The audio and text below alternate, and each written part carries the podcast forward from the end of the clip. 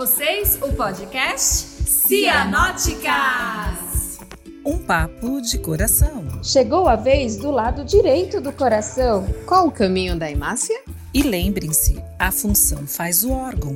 Eu sou Vanessa Canuto, cardiopediatra, com atuação em ecocardiografia infantil e fetal. Eu sou Lili Montalvan, cardiopediatra, com atuação em cardiointensivismo. Eu sou Márcia Matos, cardiopediatra, com área de atuação em clínica, falência cardíaca e transplante cardíaco infantil.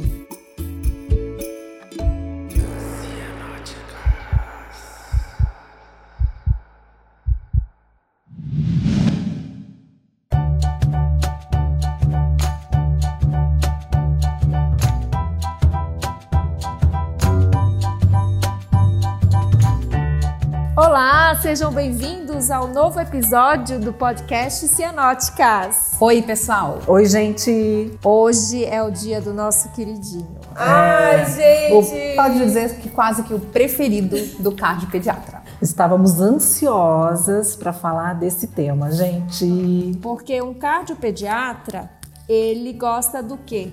Ele gosta de tetralogia de falou. Nada mais é do que uma boa, bom exemplo de cianose, né? Grupo de cianóticas. Ah, sim, é. Talvez o, o, maior, o melhor representante, ou um dos melhores representantes da, da cianose. É, quando você pesquisa cianose no Google, vem o quê? Uma fotinha de um falou. De um, falou, de um, bebê, de um bebê roxo. Bebê que é roxo. de falou. De falou. Então hoje o nosso episódio é de tetralogia de falou. Vamos falar das coisas mais recentes, né? O que a gente está vendo de mais novo aí nessa patologia que todo cardiopediatra adora. Mas temos uma convidada hoje, gente. Não, essa Mais do que especial. mais do que especial. Eu tenho que fazer um parênteses que ela é que é a verdadeira dona, autora da, da abertura da nossa, ah, do nosso podcast, né? Da frase que leva, eu levo para nossa vida, que a gente perpetua para os residentes sempre, né? Que é a função faz o órgão, né? Exatamente. Então, ela é a dona dessa frase, né? E que nos inspira. E em uma homenagem a todos os ex-residentes, a todos os nossos colegas que um dia já passaram pelo Dante Pazanese. Vocês vão adorar poder escutar um pouquinho mais, um papo gostoso, tomando um café, um chá com bolo, que é a nossa queridíssima doutora Cidinha! Sou muito orgulhosa de vocês. Vocês sabem que vocês estão aqui no, bra- no lado esquerdo aqui do meu coração. Estou muito, muito orgulhosa. E obrigada pelo convite. E eu vou dizer uma coisa, assim, a gente fala que é do pessoal do Dante, mas eu tenho oportunidade também de conviver com residentes de outras, outras instituições. E não é incomum que muitos falem realmente da doutora Cida. Quando eu falo, olha, eu tenho uma chefe que me fez ensinar, escutar a segunda bulha e questionar, inclusive, resultados de ecocardiograma. Todo mundo sabe quem é. É a doutora Cida. então, a ge- é, o prazer é nosso. E é um- muito bom tá- tê-la Muito feliz, doutora. conosco neste projeto. Tá aqui com a gente. Doutora, me conta aí, a senhora é a pessoa que mais tem experiência disso, me conta o que, que a senhora sabe aí do falou. Como que foi essa sua vida de cardiopediatra e o falou? Bom, vocês sabem que a tetralogia de Fallot é a cardiopatia congênita cianogênica mais comum depois de um ano de idade, já que a transposição é a mais comum ao nascimento. E corresponde a um espectro de malformações, né? Tudo, as alterações anatômicas, funcionais, tudo varia de um doente para o outro.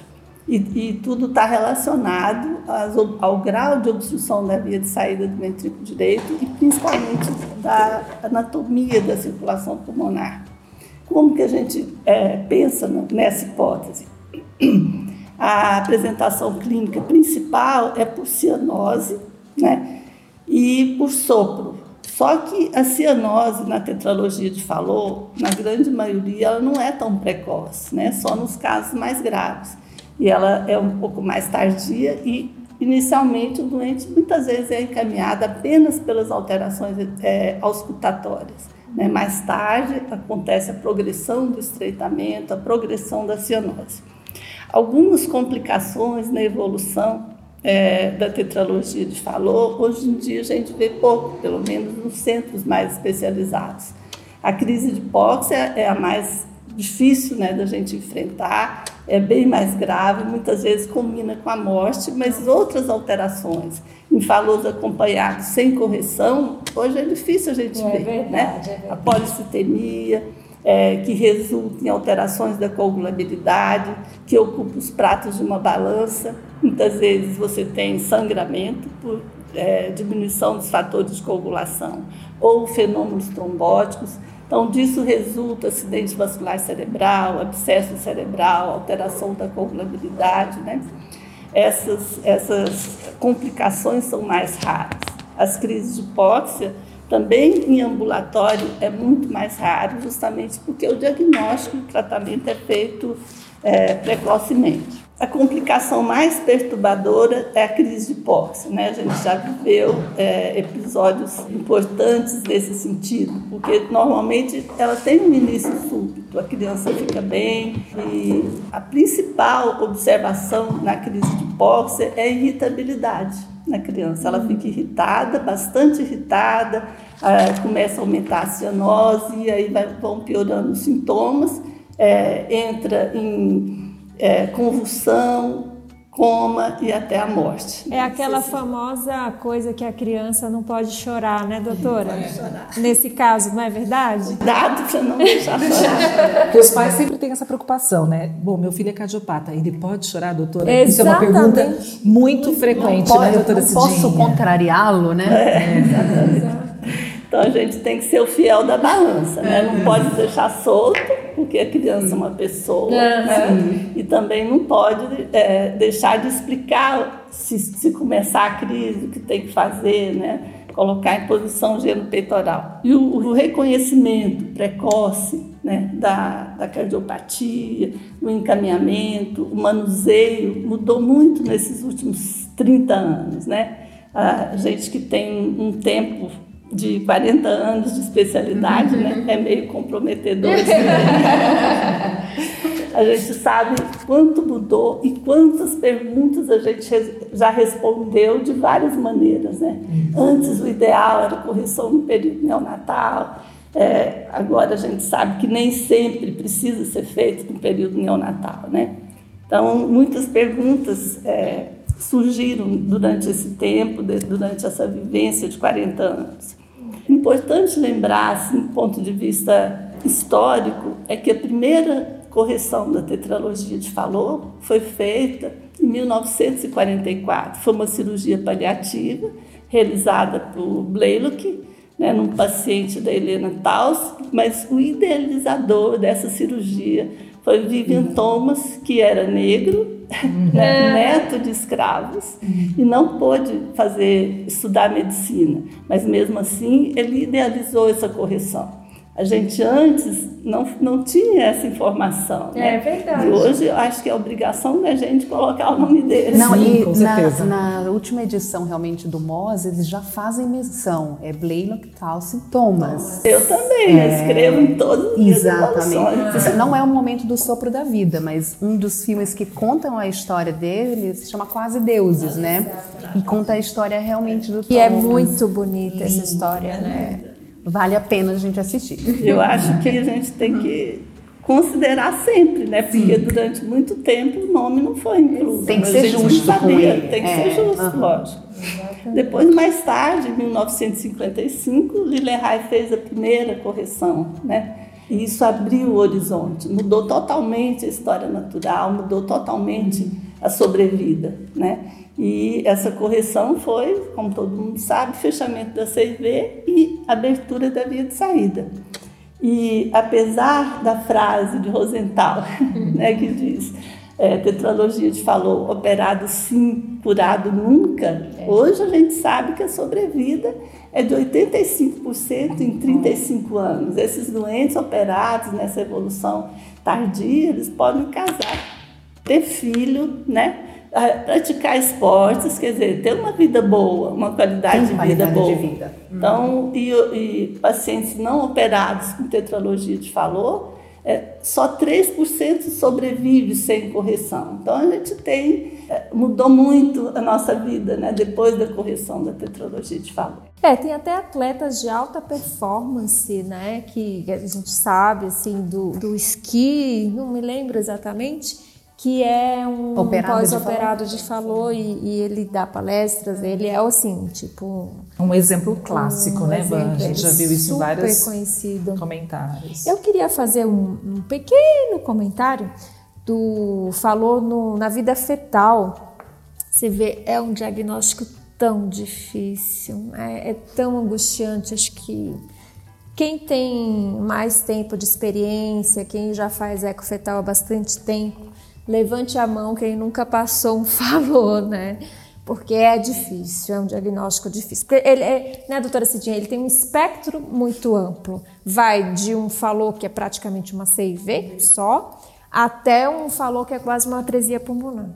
No feto, a dica que mais chama atenção é perceber que a artéria pulmonar é menor que a aorta. Então a gente precisa observar, prestar atenção no corte dos três vasos e percebendo que a pulmonar é menor que a aorta, daí você volta e consegue ver a CIV, porque a CIV não te chama atenção de início, você acha que é dropout da imagem, você tem que deixar o coração deitado para conseguir ver essa CIV que ela é perimembranosa, de, de mau alinhamento. Então, no quatro câmaras você não percebe, você acha que é um dropout. Então passa, não tem aquele fluxo turbulento da CIV muscular. E aí você chega no corte dos três vasos e vê que a pulmonar parece menor, você acha que é sua mão e você ajeita, ajeita, não, é menor mesmo, daí você volta e vê a CIV. Então é assim o diagnóstico do falou no feto. Não é fácil, é muito mais difícil do que no RN.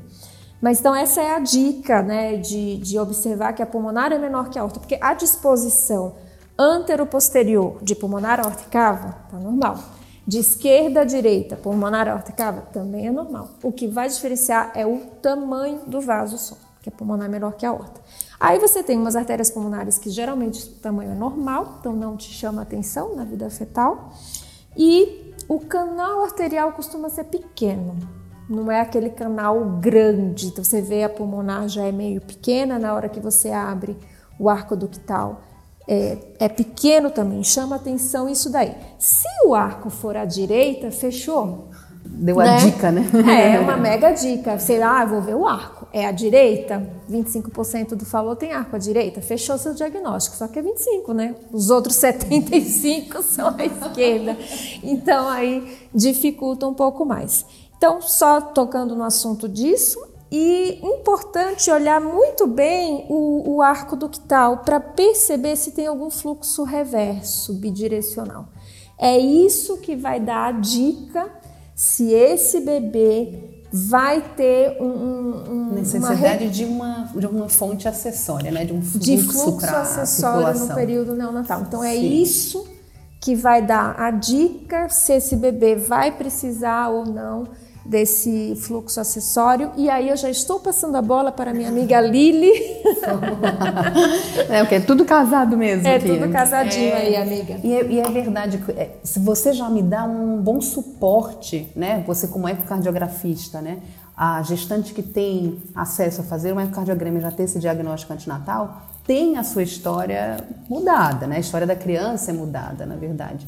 O falou, bem ou mal, é, não é da, da em tese das cardiopatias, que é para eu sair, como a doutora Cidinha falou, né, desesperada, nossa, né, vai ter um choque e tudo. Ele vai dar realmente indícios né, da sua cianose. Mas é o, diagnóstico nos permite o nascimento sabidamente no hospital terciário, porque, olha, é um falou que eu vou avaliar, vai precisar de alguma intervenção de imediato?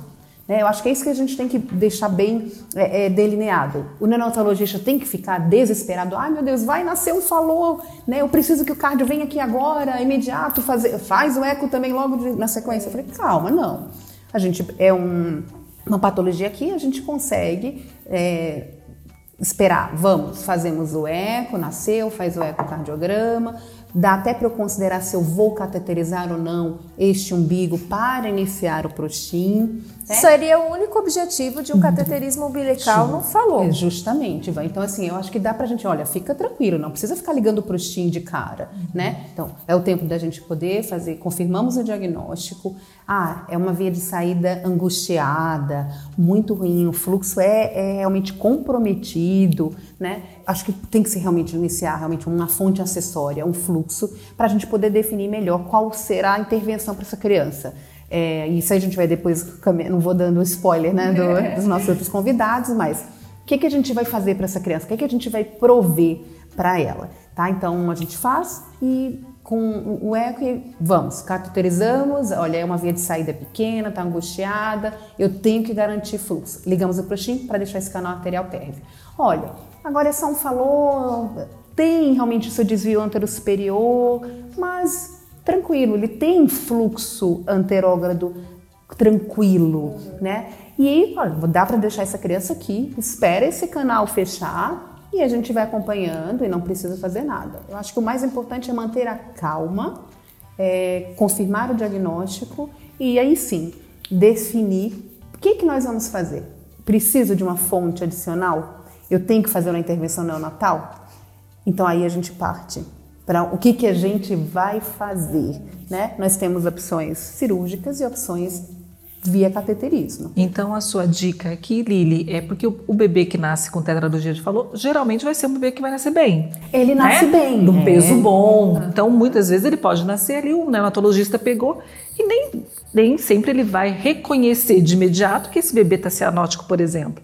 Então a dica é justamente essa, né? Talvez atentar para esse exame físico que de, inicio, de início pode não né? ser é, um exame físico de um caso patológico ali, evidentemente patológico, né? E de dica de eco nesse caso, é, a gente precisa fazer a avaliação do bidimensional, né? O gradiente inicial logo nos primeiro, segundo dia. Não vai ser aquela não de grande ajuda. Exato. Não é ele que me leva. Por isso, assim, eu acho que é muito mais para mim que e, e, e, vejo na, na NEL é como é essa via de saída. O visual, para mim, é, é, fundamental. O gradiente a gente sabe que vai, vai, vai mudar, Sim. né? Então, mas o, ver com aquele comportamento da via de saída é que me deixa aflita ou não. Então, acho que é muito importante o bico. Né? Exatamente. Então, o nascimento, a pressão pulmonar está alta, alta, né? O gradiente vai ser menor. Exato. Exatamente. Mas aí, às vezes, dá um arrepio quando eu vejo aquela via de saída, sabe? Querendo formar uma, uma terceira, terceira câmara. câmara. Eu falei, opa, essa aqui a gente tem que ter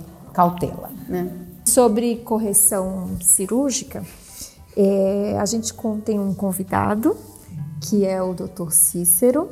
Ele vai falar um pouquinho para gente sobre a correção cirúrgica no período neonatal, né, doutora Cidinha? Como a senhora comentou, é aquela coisa.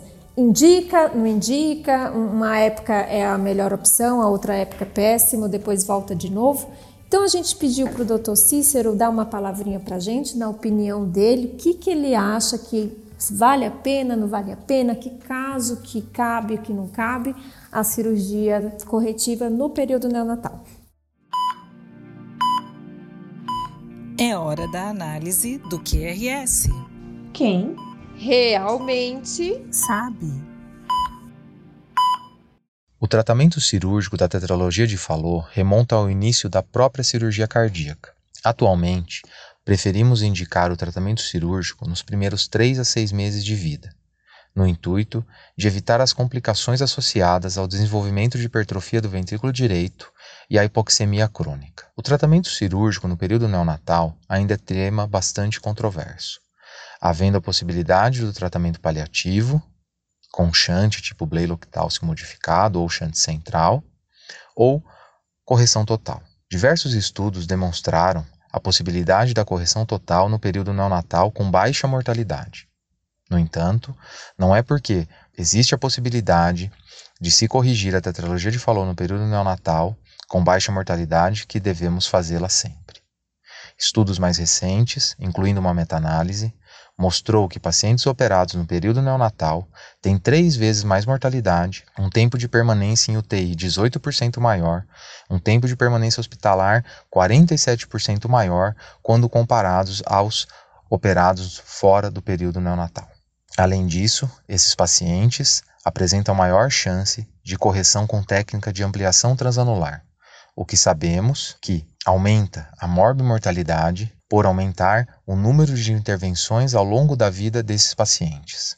Portanto, ao decidirmos entre uma cirurgia paliativa ou correção total em um paciente portador de tetralogia de Fallot no período neonatal, devemos ter em mente não só a morbimortalidade hospitalar, mas também o que ocorrerá com essa criança nos próximos 30 a 40 anos de vida.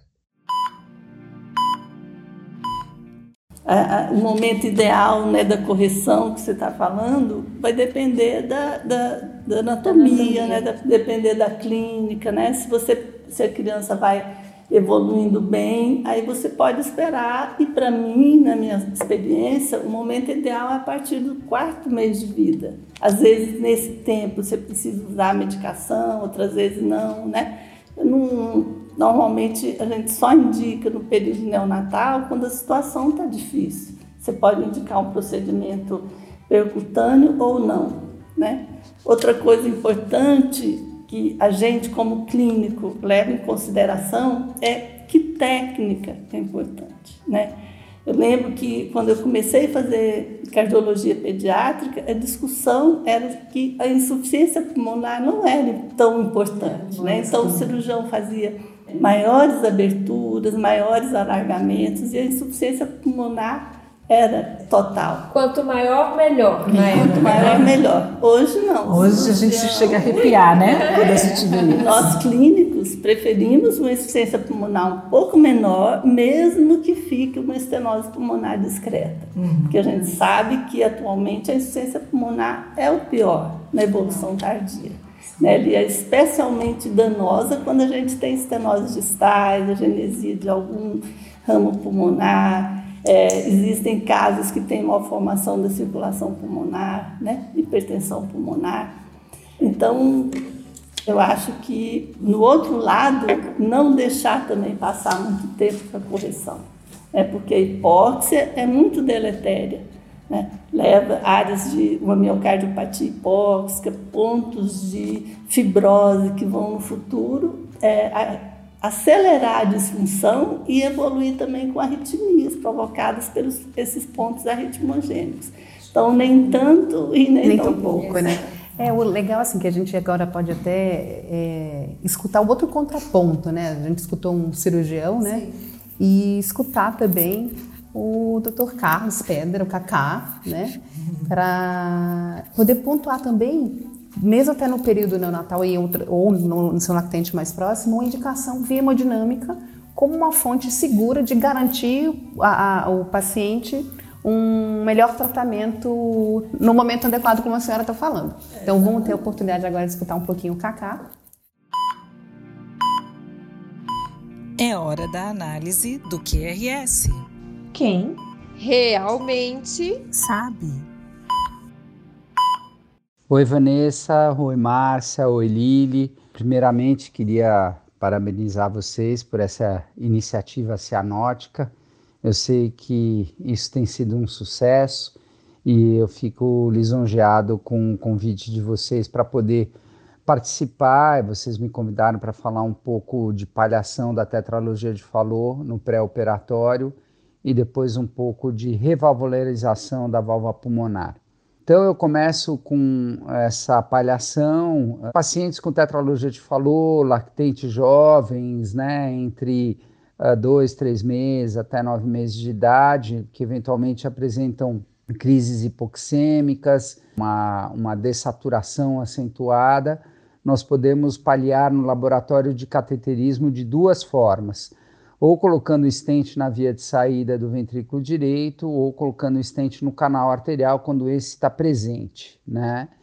O stent na via de saída do VD, nos últimos talvez 10 a 15 anos, acabou substituindo a cirurgia de Blalock-Taussig, né? É importante lembrar que esses pacientes, quando chegam no pronto-socorro, numa enfermaria em estado criticamente enfermos, né, eles precisam uh, de ser entubados, sedados e começar com drogas vasoativas, principalmente vasoconstritores, para aumentar a resistência vascular sistêmica e forçar o fluxo para ir para o pulmão. Corrigir a acidose, né, obviamente, distúrbios metabólicos como glicemia, e esses pacientes são levados no laboratório de cateterismo.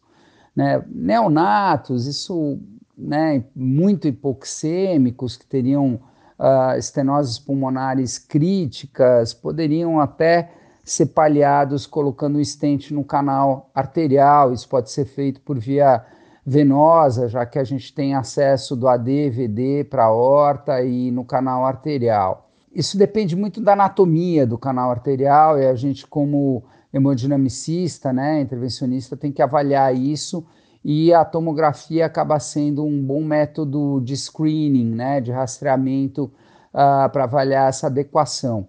Entretanto, a gente prefere ir por, uh, pela via de saída natural, desde que esteja aberta, mesmo que seja crítica, passa um fiozinho de cabelo, né, no jargão médico, assim, definindo. Normalmente a gente consegue passar, fazer uma pré-dilatação com balão e colocar um estente na via de saída. Isso tanto no período neonatal quanto mais adiante uh, para lactentes.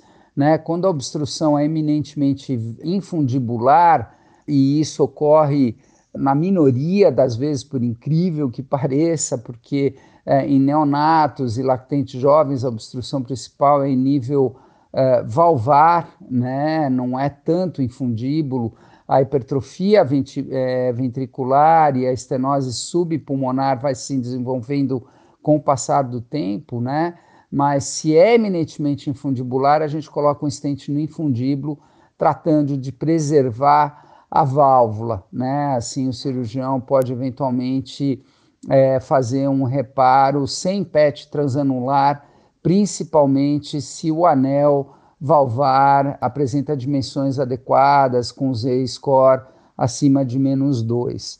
Né? Se o anel valvar é muito pequeno e a gente já prevê um, uma correção total com PET transanular, a gente pode colocar um stent cavalgando o anel valvar. Normalmente isso oferece uma palhação muito adequada, com um aumento imediato da saturação, esse paciente sai da acidose.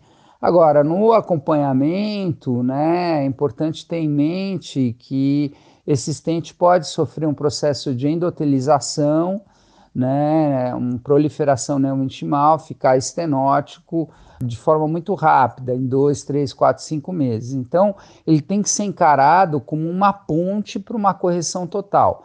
Não adianta a gente colocar um estente na via de saída do VD, achando que a criança vai é, sofrer uma correção total por volta de um ano de idade. Isso não funciona. Né? Então, é óbvio que isso, ter esse conceito é importante. E terminando, finalizando, isso tudo é possível em centros que têm um, um, uma hemodinâmica, né? uma cardiologia intervencionista é bem desenvolvida, agressiva, com pessoal apto a fazer esse tipo de procedimento, que não é um procedimento simples. Né? Se não há uma, uma cardiologia intervencionista capaz de fazer esse tipo de coisa, obviamente ainda a confecção de um shunt de Blaylock Thomas ainda é uma opção bem é, razoável depois que a criança seja estabilizada. Então, essa é a, a, diretriz que a gente tem no Dante Pazanese, no Hospital do Coração uh, também. Um abraço a todos. Tchau, tchau. Nossa, Cacá, agradeço bastante assim, seus comentários. Muito Como pertinentes, né? Interessante. Só tem uma ressalva que ele acha que a ele falou que a Tomo, né, é melhor para ver o canal. É que na realidade. É, não, é que na. não sei por que, né? Vamos fazer a batalha da humildade, hein, amiga? Não, mas assim, eu entendo porque ele consegue realmente ver a melhor anatomia para poder ver se é possível ou não, né? Colocar o estente, se é, vai ser necessário Você virou mais a casaca, amiga? Não, não, Você não, é mas- cardiografista. entendi. Não, mas eu entendi. É. Acho mas, que olha, esqueceu. não, mas o eco é fundamental. Não, imagina, né? Se o meu chefe escuta isso, ele vai adorar. É, mas você vê, né? São outras opções muito boas. Imagina se você pode evitar uma cirurgia no período neonatal, quando ela é necessária, Sim. fazendo um procedimento percutâneo e apesar disso ser uma realidade nos grandes centros por enquanto, fora aí no nosso Brasilzão, a gente não tem essa disponibilidade, mas é bom saber que isso já está acontecendo para que se chegue essa tecnologia em algum momento. Tem relatos do pessoal de Recife, com o Fabrício, né? Tem outros centros também que têm realmente feito. Os meninos também lá em Goiás, com o Paulo e o, e o Lombardi. Então, tem. A- o Cacá conseguiu né, disseminar os seus discípulos. Está e poder- formando né, médicos que são capazes de tomar esse tipo de atitude. Isso não precisa. Hoje é uma coisa que está ali restrita ao grande centro, mas a gente espera que isso um dia seja realidade de, de um número maior de hospitais e de colegas aí, né? E as crianças futuro. aqui vão sair ganhando, né? Com tudo isso, na verdade.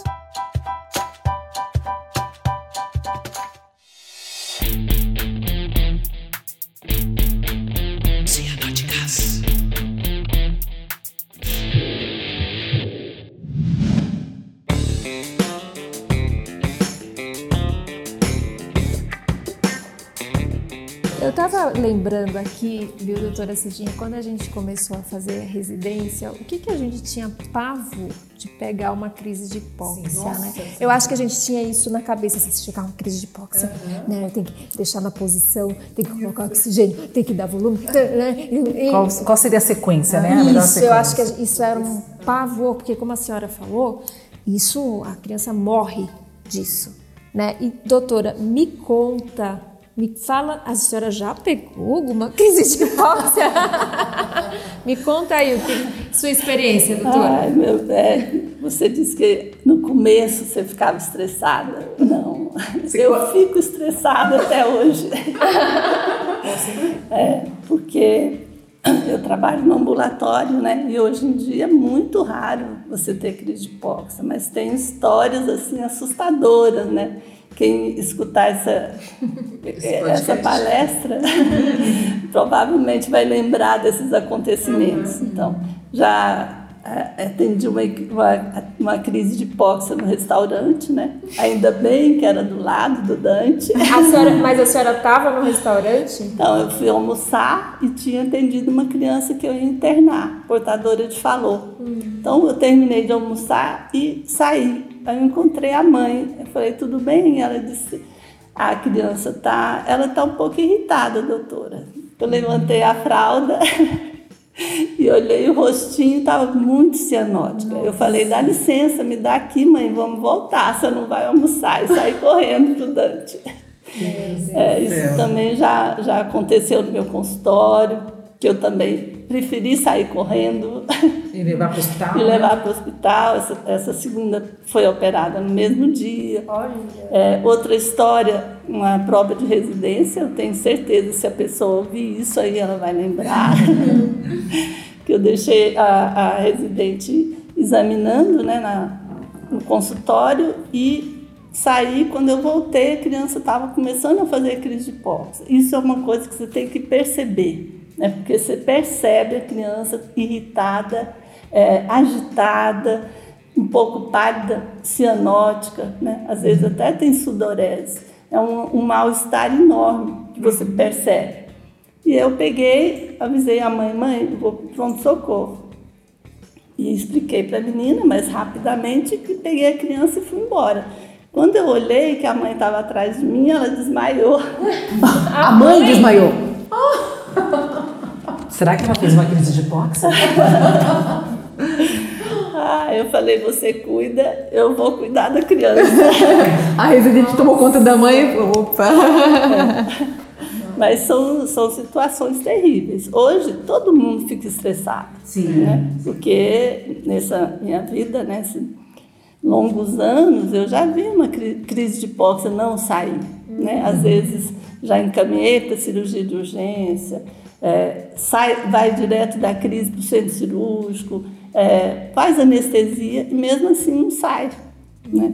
Então, graças a Deus, isso é muito raro. Tem muito tempo que eu não vejo uma crise de hipóxia no ambulatório. Eu tenho um pavor, doutora, quando eu faço eco, que não tem o diagnóstico de falou, de um bebê, né, sei lá, uns sete, oito meses, que você faz, começa a ver aquele infundíbulo e aí vai passando aquela hemácia atrás da outra em fila indiana e a criança começa a chorar. A ficar, né? Nossa, e aí a nossa frequência cardíaca começa a aumentar. É, é, difícil, é muito tenso, porque é o que a senhora falou, é um olhar clínico que você não tem de cara. Você acha, a mãe também não tem, né? Ela acha que a criança até chora, porque a criança chora o tempo todo, né? E é, é uma coisinha diferente, né, doutora? E se não reconhecer Essa irritabilidade, rápido. acho que é uma das coisas que mais chama atenção. A irritabilidade que a senhora pontua. Mas eu acho é. que a gente não pode também ficar se ater apenas à irritabilidade, né? Porque qualquer situação pode desencadear uma crise de hipóxia. A evacuação, a febre, a criança que está anêmica. Então tem muitos sinais aí que nem sempre você vai olhar de imediato, mas acho que a gente tem que ter em mente que os fatores desencadeantes são muitos, né? Então, aproveitando é, é, essa deixa, doutora Cidinha, a gente que está no consultório, que está no ambulatório, vem para a gente o bebê que já tem o diagnóstico, que está fazendo um diagnóstico de tetralogia de falou, mas que na maioria das vezes ele está estável, concorda? Porque aí as meninas lá, a Vanessa já fez o fetal, já disse para a gente se aquele bebê vai ou não precisar de prostim, a Lili já deu esse atendimento no período neonatal, a, a orientou o colega neonatologista, e passou essa fase e chega a criança para a gente, né? Será, e eu queria aproveitar e perguntar, será que falou é igual a usar propanolol? Por que eu faço essa pergunta, doutora? Porque assim, eu queria exemplificar com dois casos assim recentes, que eu acho que vale a pena a gente usar para elucidar isso daqui. Primeiro foi de uma criança, um bebezinho que eu vi recentemente que nasceu, foi feito o diagnóstico de tetralogia de Fallot. A criança tinha um predomínio da CIV, então ela tinha uma clínica mais de hiperfluxo. Então foi aventada a possibilidade de um PIN que falou. E essa criança veio para mim tomando furosemida. E eu já sabia, né, que eu ia atender uma criança com falou, eu vi lá na, nas coisas dela. E a mãe falou, ah, ela, eu perguntei quais as medicações. Crente que a mãe ia me falar propanolol. E ela me fala furosemida. E eu disse assim, não. Oi? Tem não, coisa peraí, não. E eu olhando o eco dizendo tetralogia de falou de bonatomia. Eu falei, mãe, eu posso ver a receita? Porque, obviamente, eu duvidei. Como é que está tomando furosemida, gente? Né? E essa, esse bebê não tinha gradiente nenhum na via de saída. Gradiente 10, 14, não sei. Bom, enfim. Só que a mãe veio comigo, ela já tinha mais ou menos um mês de evolução. E nessa consulta ela trouxe um eco, e nesse eco tinha um gradiente em torno de 40. E o bebê estável, é, bonitinha, sem nenhuma história de crise de hipóxia. Eu, com o meu intuito, eu tirei a, a furosemida, mas não, não introduzi o propanolol de imediato, né? Mas eu também não deixei a criança solta, pedi para voltar com um mês, e aí quando ela voltou, já no segundo para o terceiro mês, com um gradiente de 90 na via de saída. E, e, e aí se fala, bom, nossa, ainda bem que, que agora ela está aqui, eu estou vendo esse gradiente, e agora sim eu vou introduzir o propanolol, com, com toda a convicção. E numa segunda situação, foi de uma colega que viu um caso de tetralogia de Fallot, mas o predomínio era uma estenose pulmonar valvar. Não, não tinha um gradiente significativo na região infundibular. Só que somando os gradientes, dava mais quase 80 milímetros de mercúrio. E a colega pensou, bom, mas é um predomínio valvar, acho que não precisa de propanolol. E tirou o propanolol da criança. Então, aproveitando esses dois casos, eu queria ouvir a sua opinião. E, que é, e aí, põe propanolol, tira propanolol? É ou não é o melhor amigo do falou, vou né? responder com uma frase. Sim. em medicina e no amor, nunca se diz é, não, jamais, nem sempre. né? Verdade. Então, cada caso é um caso. Então, Sim. você tem que conversar muito bem com a mãe. Eu já precisei dar diurético, me falou que trouxe o resultado do eco. Uhum. Porque a CIV é muito ampla e a estenose não tão importante. Então, eles cursam, às vezes, com insuficiência cardíaca. Só que a gente tem que ter em mente que isso é muito transitório, uhum. muito, muito rápido para aumentar a, a, a estenose e evoluir com reação infundibular. Inclusive, muitos falôs acianóticos, né, que evoluem bem, fazem crise de hipóxia. Esses infundidos têm uma hiperreatividade importante. Então, mesmo um falô é, acianótico, você precisa ter o eco para ver como é o infundíbulo, como é a válvula, né? para poder ver o momento de entrar com o propanolol. Na grande maioria a gente entra com o propanolol, né? mas uhum. esses casos que você disse que teve que dar diurético, existe. Uhum. Né? A gente já pegou né? bastante. No eco, é. doutora, a gente tem a dica de ver qual é o gradiente infundibular, fora o bidimensional, Sim. que a gente avalia aquilo que você falou, é um fundíbulo muito hipertrófico, às vezes fazendo uma terceira câmara, mas a gente tem a curva em adaga no eco, que dá para dizer quanto que é do, como você falou, né, do, da somatória, né? Quanto é o gradiente infundibular e quanto é o valvar. E é importante tentar separar esses gradientes, porque isso é uma informação importante para o clínico, como para o clínico, né? A senhora considera isso também? Claro que eu considero. Agora, na segunda pergunta que você fez, a doente tinha uma estenose valvar com gradiente de 80. Nesse caso, eu dou propanolol. Por quê? Porque o propanolol, a ação dele não é só inotrópica negativa, uhum. né? Ele aumenta a resistência sistêmica, aumenta, e diminui a frequência cardíaca, né? Uhum. Tudo isso ajuda também no tratamento da hipóxia. Uhum. Então, é, normalmente eu dou né, o propanolol, é, a ação inotrópica é importante, mas principalmente o aumento da resistência. Se aumenta a pressão na horta, o shunt é, direito e esquerdo diminui uhum. e, e, aumenta a quantidade de sangue que vai para o pulmão, maior oxigenação. Então, eu acredito que tem que usar. Essa pergunta foi meio proposital, doutora Cidinha, uhum. para justamente a gente é, fazer com que os nossos ouvintes aqui percebam que assim a gente fica muito preocupado com a reação infundibular, porque estamos falando de tetralogia de Fallot, obviamente. Mas existem esses casos, né? Que às vezes fica ali naquele limbo. E eu, eu, tenho certeza que isso, se gera uma dúvida em mim, vai gerar na Vanessa, na Lili, no nosso colega que está longe. Qualquer pessoa, vai, às vezes, vai se ver diante dessa situação e vai dizer: Poxa, está na hora de entrar, entro agora, espero mais um pouquinho. Então, a dica aí que eu acho que a senhora está fazendo com que a gente pense é que esse paciente não pode ficar solto, de fato, né? É uma criança que você tem que acompanhar muito de perto. Hoje está assim, amanhã está diferente. É. Né? É. Outra coisa é a orientação muito importante, orientar a família, né? explicar sobre a crise de hipóxia, a importância do remédio, saber a história, porque o propanolol geralmente não dá problema, mas você não pode indicar o propanolol em criança portadora de asma, uhum. né? porque vai piorar. Uhum. Né? É, bradicardia, bloqueios, né? às vezes pode vir com bloqueio total. Então, ter todos esses cuidados e mandar voltar é, mais precocemente quando você entra com a medicação, porque às vezes nunca teve asma, mas pode desencadear asma com o propanolol. Então, é o dia a dia, né, gente? É sentir o doente mesmo, é, examinar, né? Isso não substitui mesmo. É. A senhora me fez lembrar de uma, de uma historinha, numa situação que eu vivi no Dante esses dias mesmo, quando eu era residente. Meu Deus. Esses dias desses.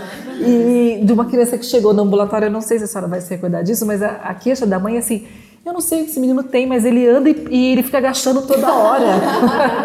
eu me lembro demais disso. E eu era tipo R1, tipo, ele fica agachando? Como assim ele fica agachando? Aí a mãe me falou: É, acho que ele tem fraqueza nas pernas.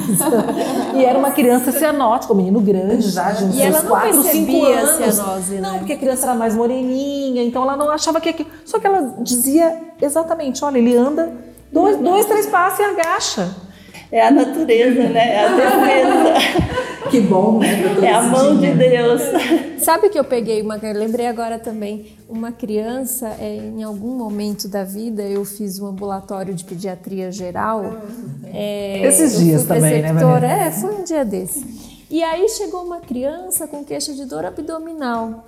E aí os internos, né, estavam examinando, examinaram. Falei, não, doutora, não tem nada, não tem nada. Aí, mas por que? Como que é essa dor abdominal? A mãe fala, ah, ele fala de dor, dor, dor. Era assim, sei lá, um ano e meio, mais ou menos, a criança. E desmaia. Dor, dor, dor, desmaia. Aí, nossa, desmaia? E aí eu fui ver, era um falou, era, era crise de hipóxia. A criança tinha referia a dor, ficava irritada, como a senhora falou, irritada, irritada, desmaiava. E aí melhorava. Ia. Deus nossa. protege, viu? Deus protege. É, portanto, é. Mas eu, olha só. Mas eu sou capaz de apostar que essa mãe devia dizer o seguinte: ele tem a dor é tão forte que ele chega a desmaiar, né? Porque o desmaio talvez aí com certeza é referindo à dor, à intensidade da dor e não pela patologia de base. Doutora, e agora? Operou, ou falou. Já operou, tá tudo bem, já passou pelo pós-operatório, e aí chega o paciente de pós-operatório e falou que eu tenho a impressão que a senhora gosta desse paciente. e aí? Então, quando me chamam para ver um pós-operatório, eu gosto, eu fico feliz. é, então, a primeira coisa que você tem que saber como era a anatomia né, desse falou, né? A idade da correção, é, como eu já disse, a, a presença de chantes prévios, anatomia, para a gente ver como poderia evoluir esse falou. Então, no primeiro ano, a gente normalmente eles fazem insuficiência cardíaca, né? A gente precisa entrar com medicação anticongestiva, porque o VD que tinha antes uma sobrecarga pressórica, agora passa a ter uma sobrecarga volumétrica, porque a maioria tem insuficiência pulmonar. Então a gente acompanha primeiro mês, terceiro mês, sexto mês, um ano. Depois de um ano, em geral, a gente já está sem medicação. A gente já tira a medicação se a correção cirúrgica foi de sucesso, né? E na evolução você tem que estar atento, porque é, 55% dos falôs já saem da cirurgia com insuficiência pulmonar grave, né? E esses com insuficiência pulmonar grave, você já tem que investigar se tem lesões distais, né? se tem é, estenose residual, CIV residual, o grau dessa insuficiência pulmonar, para você saber de quanto em quanto tempo você precisa ver esse doente. Né? O que, que acontece com essas lesões residuais? Então, é, a insuficiência pulmonar é, é a mais frequente, né? a estenose residual, e é, a gente precisa de, faz, de ter uma, de fazer uma história completa. Né? Então, a história é extremamente importante, é, porque esses doentes, com o tempo, 10 anos, 15 anos, eles já começam a ter problemas importantes. E está na nossa responsabilidade é, indicar algum tratamento ou ir resolvendo os problemas que vão acontecendo, né? E isso é responsabilidade. Por isso que o ideal é esses doentes serem acompanhados pela mesma equipe, para você ter um segmento. Então, exames simples. Eu falo para os residentes, né, que eu não sobrevivo sem eletro e raio-x. Esses exames. No pós-operatório de tetralogia de falou, o eletro é importantíssimo, né?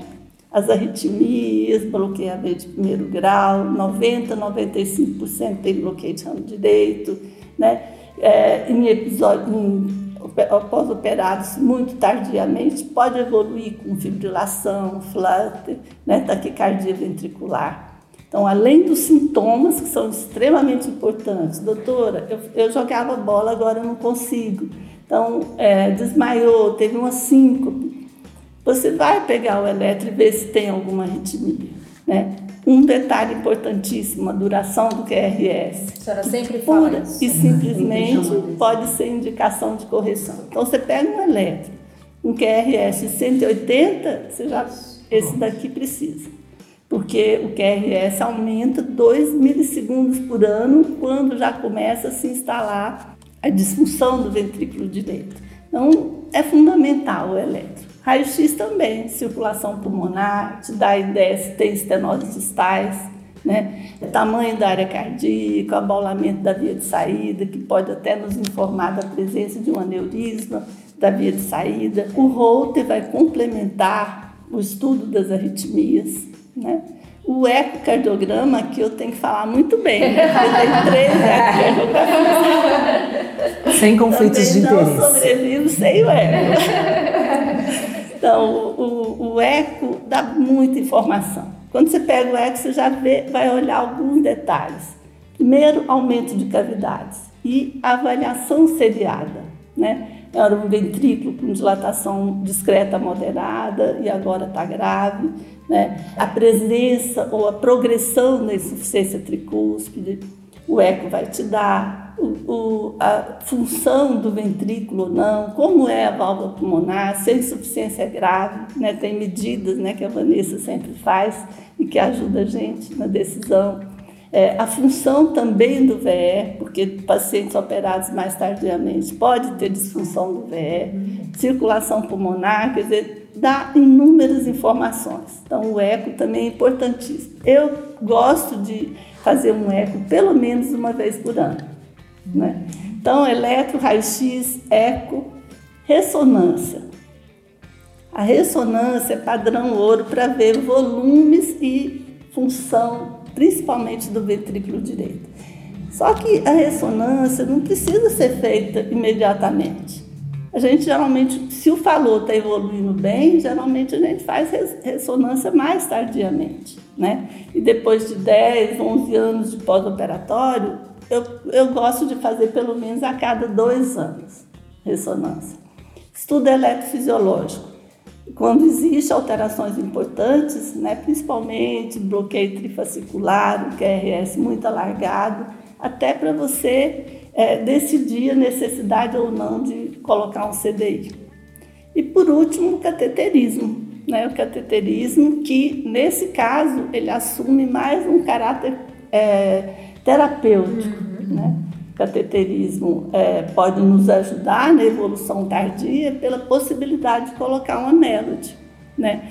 Todas essas preocupações que a gente tem de não se adiantar ou não retardar a indicação do restabelecimento da via de saída é justamente porque são métodos que não são para a vida toda, né? Não tem uma prótese que vai durar. Sim. A prótese biológica ela duraria 10 a 15 anos. É né? É. Então, é, isso é uma, uma preocupação. Existe, às vezes existe uma tendência de indicar muito rápido, aumento de é, dilatação importante do VD. Não, vamos ver se o doente está bem. Isso aí eu acho uma coisa extremamente importante. Eu queria só comentar, doutora, com essas tecnologias mais modernas, hoje o ecocardiograma tridimensional tem tido um papel muito bom na avaliação dos volumes ventriculares do, do, do ventrículo direito, já com uma boa correlação com a ressonância, para você não precisar deixar esse fazer um monte de ressonância desse paciente. É, dados de literatura, o eco acaba subestimando mais ou menos uns 10, 15% o volume pela ressonância, tem uma correlação boa com a fração de ejeção mas está chegando cada vez mais, né, com softwares mais desenvolvidos para o ventrículo direito. Isso pode também ajudar como ele, o, o paciente ser o seu próprio parâmetro, né? Assim, uhum. pode talvez não ter essa relação tão próxima com a ressonância, mas se é a mesma pessoa fazendo esse exame, né, Van? Não sei se isso pode ajudar, né? Sim, ele, ajuda. Né, ele ser a sua referência, a né? A partir do momento que você tem, é claro que quanto maior o ventrículo, maior dificuldade técnica, mas o, os softwares estão sendo desenvolvidos especificamente para VD e a gente está tendo uma boa correlação. Então, a ideia é cada serviço que dispõe do método fazer a, correlação com a ressonância do próprio serviço para ficar acompanhando esse paciente com eco 3D até um volume que já começa a ficar preocupante, aí você confirma esse, esse volume diastólico sistólico com a ressonância, mas talvez desce para diminuir a quantidade de ressonância, porque não é um exame tão disponível. Justamente, exato. É, então é, uhum. é, é, uma vanguarda aí que. Acho que é mais fácil conseguir procurando. um transdutor de 3D do que a gente montar uma ressonância e vai lá. De, de novo, do Ayapoca é, é Chuí, mas né? Mas ainda então, precisa validar no serviço, né? o, o o eco 3D com a ressonância. Gente, eu esqueci de falar sobre um exame importantíssimo, né? Porque um dos critérios para indicação de, de, é, de, troca de válvula é a piora da capacidade de esforço. Então, o teste ergométrico e o teste cardiopulmonar nos dá informação importantíssima e esse exame seriado vai confirmar o que o doente está reclamando, né? O sintoma, porque às vezes é difícil a criança, ah, não quero ir na escola porque estou cansado, e você fica na incerteza se aquilo é verdadeiro ou não. Então, cardiopulmonar ajuda muito e é exame essencial, sempre a gente faz para poder juntar, né? Uhum. Porque é, é montar o quebra-cabeça, né? Uma coisa ajudando a outra, que é para não, não sair do momento ideal. É interessante isso que a senhora está falando, doutora Cidinha, porque já que a gente está lançando mão de ferramentas para acompanhar esse paciente que está num pós-operatório tardio e assim a gente conseguir reconhecer as complicações né, e possíveis indicações de tratamento. E a gente resolveu falar também um pouquinho com relação ao implante de CDI, risco de morte súbita. E como nós ficamos tão satisfeitas com a participação do Dr. Dalma Moreira no episódio de arritmias, nós resolvemos convidá-lo novamente, né? Então, o Dr. Dalma Moreira vai falar um pouquinho para a gente dessa questão de implante de CDI, desses pacientes do pós-operatório de falou. É hora da análise do QRS. Quem realmente sabe? Olá, eu sou Dalmo Moreira da Seção Médica de Eletrofisiologia e Arritmias Cardíacas do Instituto Dante Pazanese de Cardiologia. Estou novamente aqui a convite das Cianóticas para falar a respeito de um tema muito importante na prática clínica atual, que é a indicação do cardiodesfibrilador automático em crianças com tetralogia de Fallot. Devo ressaltar que essa é a forma de cardiopatia congênita cianogênica mais comum descrita na prática clínica. A morte súbita cardíaca secundária a um ataque à arritmia ventricular é reconhecida como uma consequência grave de correção cirúrgica da tetralogia de Fallot, sendo essa a principal causa de morte tardia nesta cardiopatia. Entretanto, a sua prevenção é um grande desafio e isso se deve particularmente à complexidade para a identificação de um paciente de alto risco numa população cuja incidência geral de morte súbita cardíaca é baixa, ou seja, estimada em cerca de 0,15% ao ano. O CDI é a principal ferramenta disponível para a prevenção de morte súbita e vem sendo cada vez mais indicada com esse objetivo. Sem dúvida, pacientes com tetralogia de Fallot constituem o maior subgrupo de receptores para essas próteses, tratando-se de crianças com cardiopatias congênitas.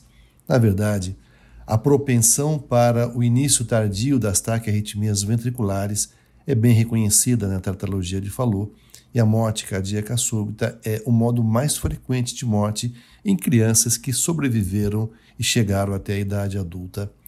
A incidência atuarial de taquicardia ventricular sustentada na clínica está estimada ao redor de 11,9% e a morte súbita de 8,3% num período que vai até 35 anos após a correção cirúrgica da cardiopatia. A indicação do CDI pode ser feita tanto para a prevenção primária, ou seja, para aquelas crianças que nunca tiveram parada cardíaca ou taquicardia ventricular, ou para prevenção secundária, ou seja, para crianças recuperadas de morte súbita. O risco para a ocorrência de taquiarritmias ventriculares potencialmente malignas depende de algumas variáveis bem conhecidas que são utilizadas inclusive como critério para a indicação das próteses. Dentre elas, destacam-se aquelas relacionadas com subhemodinâmica associado à cardiopatia, como a dilatação ventricular direita, a disfunção valvar grave da válvula pulmonar, particularmente, o histórico de correção cirúrgica da cardiopatia em um outro fator, no qual a ventriculotomia e o alargamento da via de saída do ventrículo direito criam condições para o surgimento de circuitos reentrantes tardiamente na vida, localizados particularmente na via de saída do ventrículo direito. Além disso, outros critérios de indicação para a prótese são os complexos QRS alargados, geralmente acima de 180 milissegundos, que são uma manifestação de condução lenta do impulso num ventrículo direito já dilatado e com função ventricular e com função contrátil, perdão, comprometida. A presença de ectopias ventriculares complexas e taquicardia ventricular não sustentada são outros fatores do ponto de vista eletrofisiológico que devem ser considerados. E, por fim, a redução da fração de ejeção do ventrículo esquerdo, associada ao aumento da sua pressão diastólica final, constitui uma importante, um importante critério de indicação do CDI nesses pacientes. O implante do CDI está associado a uma taxa de choques apropriados que varia de 7,7% naqueles cuja indicação foi feita para prevenção primária de morte súbita e de até 9,8% ao ano para aqueles nos quais a indicação foi feita para a prevenção secundária. A identificação do paciente de risco deve ser criteriosa, pois, particularmente em crianças e jovens, o implante do CDI está associado a um risco não desprezível de complicações como a elevada taxa de choques inapropriados, que varia entre 5,8% ao ano, 5,8% ao ano em alguns estudos, chegando até 21% em outros estudos publicados mais antigamente. Os maiores preditores desse tipo de choque inapropriado são o QRS alagado e a pressão ventricular direita elevada, ou seja, são condições relacionadas à própria cardiopatia. Assim, os choques aplicados indevidamente ocorrem, por exemplo, em vigência de uma taquicardia sinusal ou de uma taquicardia trial, ou então ocorrem secundariamente a fratura ou deslocamentos de eletrodos e problemas relacionados à sensibilidade do próprio sistema, conhecido como uma hipersensibilidade às ondas T, por exemplo. Concluindo, senhores, as elevadas taxas de choques apropriados e eficazes detectados em pacientes com tetralogia de Fallot com elevado risco para morte súbita sugere que, indiscutivelmente, o CDI tem uma função importante tanto na prevenção primária como secundária de morte súbita nesta população. Quando se trata de prevenção primária, vale lembrar que os choques apropriados ocorrem por uma combinação de situações que incluem fatores hemodinâmicos relacionados à própria cardiopatia, presença de alterações eletrocardiográficas e também de distúrbios eletrofisiológicos dentro desse ventrículo direito comprometido. No entanto, as desvantagens do implante dessa prótese estão, não são desprezíveis e incluem a elevada incidência de choques inapropriados relacionados à cardiopatia propriamente e também a complicações relacionadas aos eletrodos. Por essa razão, é fundamental a identificação do paciente de maior risco que deverá se beneficiar da prótese, cuja identificação deve ser feita com rigoroso critério clínico. Muito obrigado pela atenção dos senhores. Dalmo, mais uma vez, obrigada. Muito boa sua fala, muito pertinente e prudente, como sempre. Agradecemos.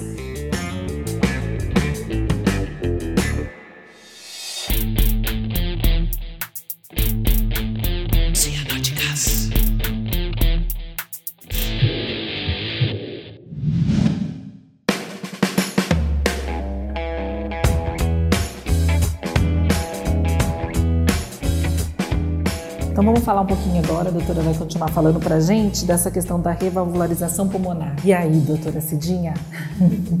Então, depois de todo esse estudo né, e muitas discussões, a gente conhece e sabe que existem alguns critérios né, para indicação da, da colocação da prótese. E alguns critérios únicos, um critério só é importante para indicar, já é indicação de via de saída e um desses critérios são sintomas, né? E esses sintomas muitas vezes têm que ser confirmados pela piora da capacidade de esforço, né? O eletro, o eletro, arritmias importantes, fibrilação, flutter, taquicardia ventricular e principalmente o QRS. Quando o QRS está acima de 160, é, muitos trabalhos é, consideram 180, mas a partir de 160 a gente já fica preocupado, exatamente pelo, pelo aumento de 2 milissegundos por ano. E esse aumento, e o QRS também pode ser um fator preditivo de arritmias e de morte súbita, né, que pode acontecer no falou. Então, sintomas, eletro, né, ressonância, só que a ressonância, como fator único, normalmente a gente não considera a indicação como fator único, né, que é a ressonância. Normalmente a gente, é, alteração, é, volume diastólico final acima de 140 e volume sistólico final acima de 80. Quando o volume diastólico é acima de 160 e o, o, o do ventrículo direito e o sistólico acima de 80, normalmente o ventrículo não retorna à sua função, né? Depois da correção. Então, ah, dois fatores, lesões mistas, né? E volume VDVE maior que 2 para 1 associado a outras lesões.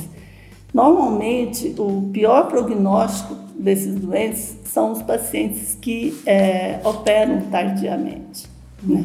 por causa da hipóxia e lesão, insuficiência pulmonar associada a outra lesão, como por exemplo CIV, estenose pulmonar, estenose de ramo. Né? Isso porque leva a um sofrimento muito importante do VD, insuficiência cardíaca crônica e até morte súbita. E alguns casos, né, Márcia? Uhum. Vocês, nesses casos de que tem uma evolução muito ruim, pode ter que indicar até um transplante. Exato, né? exato. Não é, não é incomum, né? Comum assim. de acontecer, não. Infelizmente, não. Então a gente tem que ter, preparar esse paciente para evitar de que ele chegue nessa fase, né, doutora? Porque como a gente sempre diz, transplante é trocar uma doença pela outra, vem uma série de complicações por trás de tudo isso. Mas temos que estar atento a isso, né? Só lembrando também que hoje em dia também está muito em voga, às vezes a gente pensa na ressonância só na, na avaliação de volumes, mas a função também, né? Muito importante a função do ventrículo direito, que é a fração de ejeção, que só se tem através da ressonância, ou do X3D.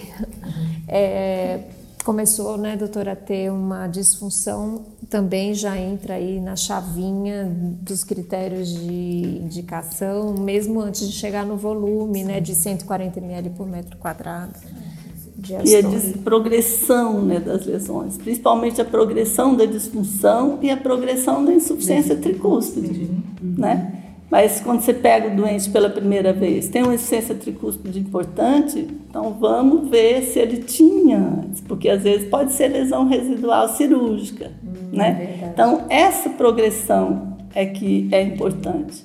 E isso só é obtido se é o mesmo médico que acompanha, né? Então esses casos você tem que é, você acompanhar né, o dia a dia. É o que a senhora falou, né? Que quando pega um pós-operatório de falou, a senhora senta, é. pega o prontuário e vai lá, vendo página por página, até ter uma visão geral do paciente, né? Desde a fase pré-operatória, né? Eu acho que o legal é que você vê como o falou é, evoluiu, né? A correção, como houve mudanças de condutas, de pensamentos, de técnicas, né?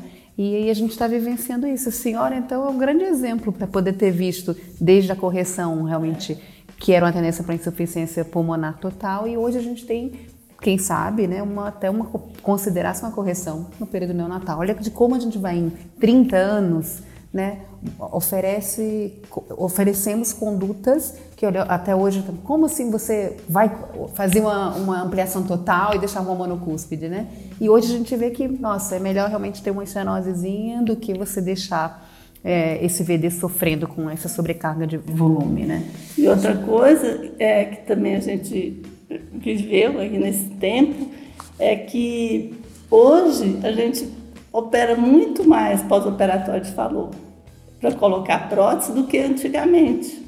Por quê? Porque esses doentes vão ficando mais velhos, né? O ventrículo vai sofrendo mais. Então hoje tem muito mais falou velho, idoso, operado do que há um tempo atrás. Sim, né? verdade. Então, Sobre a revalvularização, nós pedimos também ajuda. Claro. O doutor Carlos Pedra vai falar, mandou um áudio para a gente também, do, do que ele acha que é importante, que é significativo na revalorização pulmonar, qual o momento, inclusive nas opções percutâneas que temos hoje em dia, né, que não tínhamos antigamente. É hora da análise do QRS. Quem realmente sabe. Oi, Vanessa, Márcia e Lili. Agora eu abordo é, a revalvularização no pós-operatório tardio da tetralogia de Fallot. Começando pelas indicações, né? É, é importante lembrar que esses pacientes, a primeira coisa que a gente leva em conta é a presença de sintoma ou não, né? Então, classe funcional. Uh, E normalmente a, a, a cirurgia de, de correção total de tetralogia de Fallot ela envolve um retalho transanular e o maior problema é a insuficiência pulmonar, não é uma estenose residual, né? Então, basicamente, é uma insuficiência pulmonar. E aí a gente tem que avaliar o grau dessa insuficiência pulmonar tanto pelo ecocardiograma quanto pela ressonância magnética, né, a fração de regurgitação na ressonância. É importante lembrar a, a função ventricular, tanto pelo ecocardiograma, que às vezes fica um pouco vendido, porque a via de saída tem ali né, aquele PET, então talvez a ressonância hoje em dia seja o padrão ouro para determinar a fração de ejeção. Nós precisamos avaliar se há ou não insuficiência tricúspide, com a progressão da dilatação do ventrículo direito, você começa a ter insuficiência tricúspide, isso é um fator que pesa na indicação, né? Outra coisa, a interação eletromecânica, então a duração do QRS, a gente leva muito em conta, né? Óbvio, QRS acima de 160 milissegundos estão associados à morte súbita, então a gente precisa melhorar essa interação uh, eletromecânica. Menos importantes são as arritmias no Holter, né? elas não são muito preditivas de eventos catastróficos, né? Isso, eventualmente, arritmias ventriculares polimórficas frequentes, uh, com episódios de TV, a gente acaba mais mandando para o eletrofisiologista, uh, para ablação do que propriamente revalvularizar. Um, uma ferramenta básica é o tamanho da área cardíaca num raio-x, e óbvio, a ressonância traz parâmetros importantes como volume diastólico final indexado do ventrículo direito e volume sistólico final indexado. Né? Então, volumes acima de 140 diastólicos né, indexados são indicativos de revalvularização e sistólicos acima de 80. Mas é preciso lembrar que esses volumes foram definidos até pelo tal Giva em Boston, que ele colocou esse cutoff, né, esse limiar de forma muito aleatória, né? Muitas vezes a gente vê volumes maiores e pacientes que vão muito bem no teste cardiopulmonar, que é outra ferramenta importante que a gente vê. Eles são pacientes assintomáticos que têm um VO2 altos. Então, a gente fala muito que a gente não deve tratar o, o, o, o número da ressonância, sim o paciente. A gente tem que levar em conta todos esses fatores, né? E aí, para revalvularização percutânea, a gente teria hoje em dia disponível no Brasil a válvula Melody. Infelizmente, a válvula Melody ela não se presta para revalvularizar pacientes operados com de tetralogia de Fallot e que tem uh, o trato de saída alargado por retalhos transanulares, porque aí você não teria onde ancorar a válvula Melody. A válvula Melody é um, uh, uma válvula que é montada, uma válvula de jugular bovina montada dentro de um estente de platina.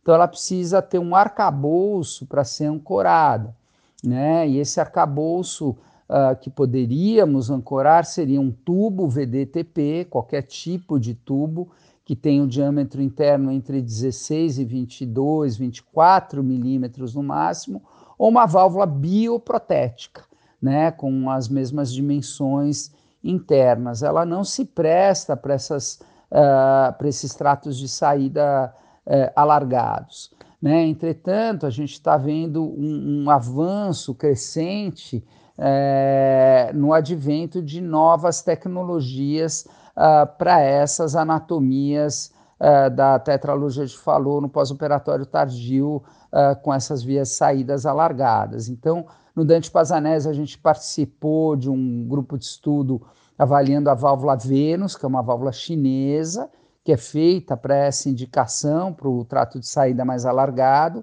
A gente fez cinco pacientes com resultados brilhantes até agora, com quase dois anos de seguimento.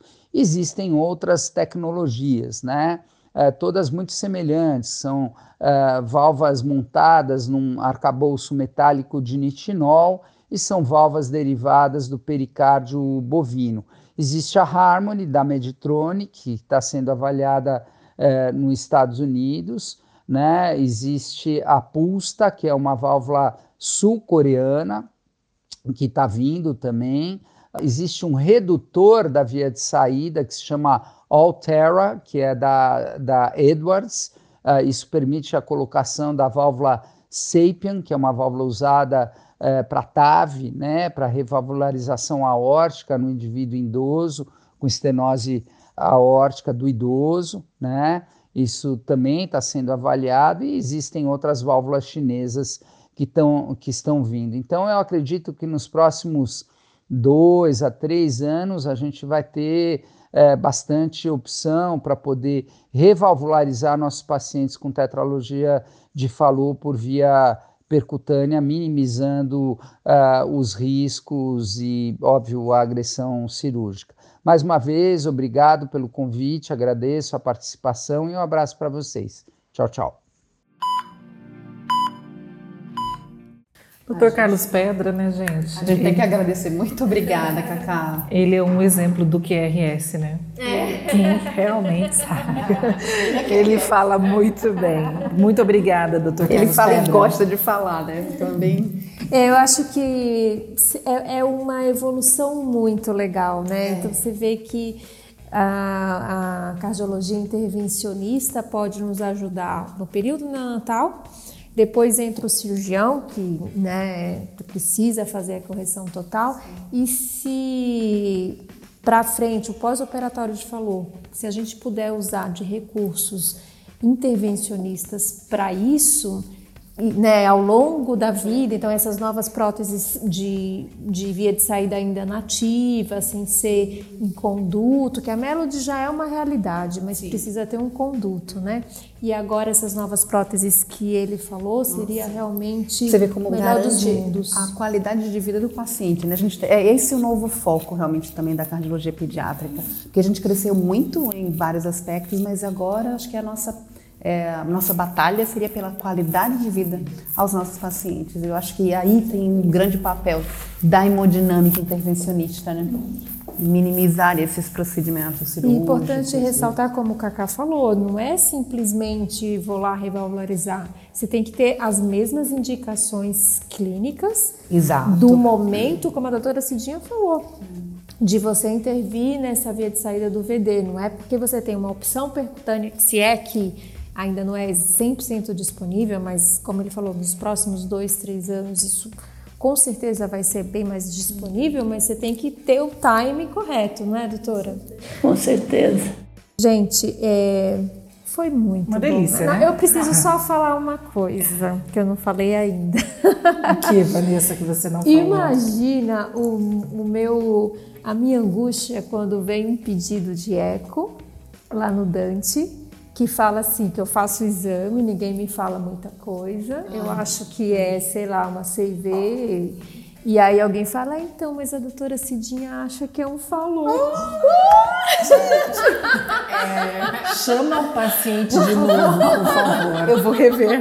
Meu Deus céu, qual é a chance? Chama o paciente de novo. Eu vou repetir. Porque a chance de eu ter errado é tipo 100%. Ah, e, e detalhe, a chance da doutora Cidinha ter acertado é, é mais. 100%. Como seu mesmo estetoscópio, escutando ali com o olhinho fechado, é. e ela vai dizer, não, olha assim, assado. Não, não tem. Isso aí tá guardado na gente. Doutora, e a história do seu esteto, hein? Que todo mundo dizia, meu Deus, um dia se roubaram o esteto da doutora Cidinha, e aí roubaram, né? roubaram o carro e o esteto estava dentro. Devolveram o carro e o esteto não. Ah, não. Eu acho que foi alguém que mandou pegar esse foi, esteto. Olha, foi algum residente, Eu doutora Cidinha. Olha, não tem como agradecer a senhora. A gente ficou. É, Para nós é uma honra. É verdade. Tê-la aqui nessa, nessa mesa, nesse momento, a senhora sair da sua casa. Em tempos de, de pandemia. Nossa, dividir esse momento com a gente. E não tem, gente, muito obrigada. Não tem nem como não ter aprendido. Eu, eu que agradeço de coração. Ficar perto de vocês um pouquinho, ganhar um abraço. Né?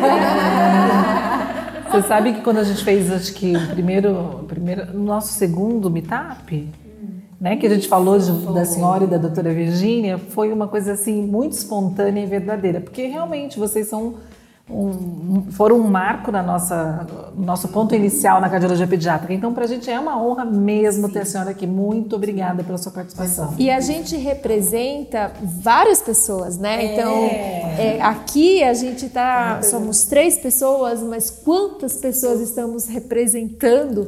Porque a gente está recebendo esses feedbacks dos episódios anteriores, esse clima gostoso, um clima informal, um papo. Mas quando escutarem a vozinha da doutora Cidinha, eu acho que o quanto as pessoas iam querer discutir um caso com a senhora. Eu quero! Ai, gente, muito obrigada, viu? Vocês estão me desamassando por dentro. e agora com vocês o nosso momento Sopro da Vida.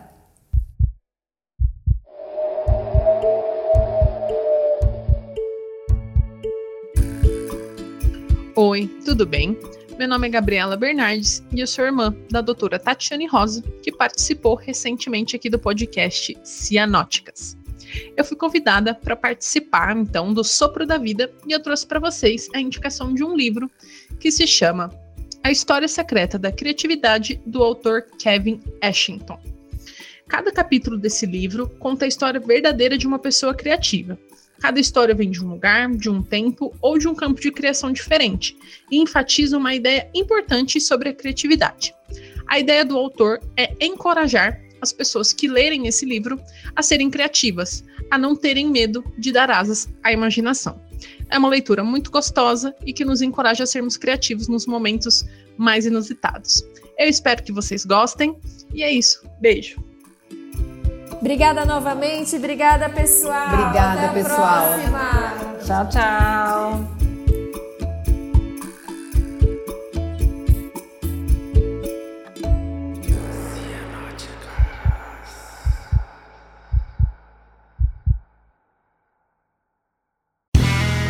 Este podcast foi editado por Play Áudios.